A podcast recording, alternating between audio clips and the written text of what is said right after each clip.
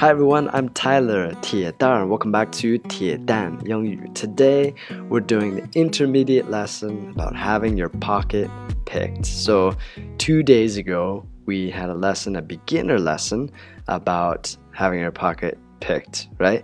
呃，前天我们发了这个初级的课程，今天是中级的，就是说这个遭遇扒手。 having a having your pocket picked. But before we get into today's lesson, I want to start a new segment for every episode, and that is a fan Q and A. Q and A is question and answer. So 从今天开始，每一期节目我会在前期就是前面这一块，现在做一个粉丝问答。So I got a question from a fan, and the question is：铁蛋老师能讲一些英语口语连读、弱化、浊化、吞音等相关问题吗？我们很需要。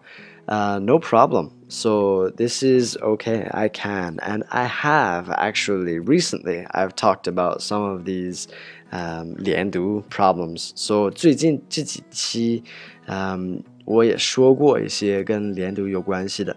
呃，有很多规则，然后有一个是最近讲过的是，呃，辅音和元音在一起的，然后还有一个是爆破音遇上这个爆破音，还有一个爆破音遇上这个摩擦音。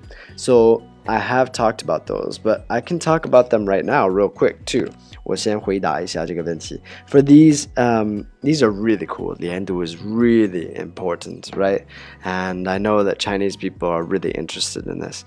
Um, so a few of these rules that I've talked about recently is this um, consonant and vowel. So this uh, 辅音 had 遇上这个元音, and so I've got some sentences down below. Uh, I'll, I'll, I'll put these down below in the in the lesson plan. I'm an English boy. Here's one. I'm an English boy. So M and then an, A, the vowel from A. Uh, I'm an English boy. So we drop that A. It's interesting. Uh, I'm an English boy. Another one is, it is an old book. We don't say it is an old book. We'd say, it's an old book. It's an old book. Another one is let me have a look at it. So we wouldn't say that all separated like that. We would say let me have a look at it. Have a look at it. So you can see how these like blend together. Some interesting 连读 here. That's for that first one. Another one is this 爆破音,遇上爆破音. So you get this. Uh, I've got a few sentences down below. I can I can write these down below. The girl in the red coat is uh, was on a black bike just now. So 很多这这个爆破音遇上爆破音. So red coat. So this d k. So red coat. We drop the first one. 这是第一个，就是基本上不说或者是特别轻。So the girl in the red coat, red coat, was on a black bike. So k b black bike. the first one like goes away or gets really quiet, right? And then just now, just now, just now. Very interesting. So I'll leave these notes below. I've got one more here I can share with you guys. We've got this 爆破音遇上这个摩擦音. So you got uh, good morning, Mr. Bell. Good morning. So this d and the m. So good morning. 这个 d 也是就是去掉或者是特别轻。Good morning, good morning. Alright. Um, there's these are just a few rules. So when you look at the dialogues that I talk about, you can see where I do it, and you can hear when I read the dialogue normal speed. You can hear what I've done. So 你可以看一下每一期我讲的这个对话，能不能找到一些 跟这些连读有关系的规则，然后你可以听出来，就是我，呃，正常速度的读一下这个对话，你可以看一下，听一下，嗯，我在哪里就是用了这些啊连读的规则。It's really interesting. So yeah, that's my Q&A for today. All right, I hope you guys like that. Now, warm up question for today's lesson. 破冰的问题：How can you prevent being pickpocketed？咱们如何预防 prevent being pickpocketed. So 被这个小偷就是偷东西 like that. Do you guys have any ideas? One idea that I have is by putting your wallet in your front pocket. You can actually put your wallet in your front pocket as a man, and that makes it a lot more difficult for people to steal your wallet. 这个男人有一个方法，可以把你的钱包不放在后面那个口袋里边，放在前面的那个口袋。 all right, put your wallet in your front pocket. This way, it's a lot more difficult for, for pickpocketers to steal your steal your wallet. All right, so today's dialogue setting，今天的对话场景是在一个酒店里边。It's in a hotel. We got in a hotel. So I'm gonna read through this dialogue two times. One time really slow, and then the next time I'm gonna read through it normal speed. And then we'll go through each sentence and. Uh, make sure you guys understand everything that's being said. So here's the dialogue the first time. Some guy in the lobby is going nuts. What happened? Something about being pickpocketed. He thinks the maid did it. I bet it happened out on the street. There are many teenagers outside that look a bit shady. All right, now dialogue, second time, normal speed. Some guy in the lobby is going nuts. What happened? Something about being pickpocketed. He thinks the maid did it. I bet it happened out on the street. There are many teenagers outside that look a bit shady. Okay, now let's go through each of these lines, make sure you guys understand everything. So, some guy in the lobby is going nuts. Some guy in the lobby is going nuts. So, some guy, it's like a guy, any guy, 就是某一个男人. Alright, guy is usually for a man. Guy, guy is like 哥们儿，也可以说一个女的，but 通常就是说男人。Some guy, so 某一个男人，某一个人。In the lobby is going nuts. In the lobby, so lobby is the first floor when you first walk into a hotel. Alright, that's the lobby. 就是一个酒店一进去就是那个地方，大堂。 lobby is going nuts. So he's going nuts. This is a phrase. Um, nuts is 坚果, right? Nut, N-U-T, that's 坚果的意思.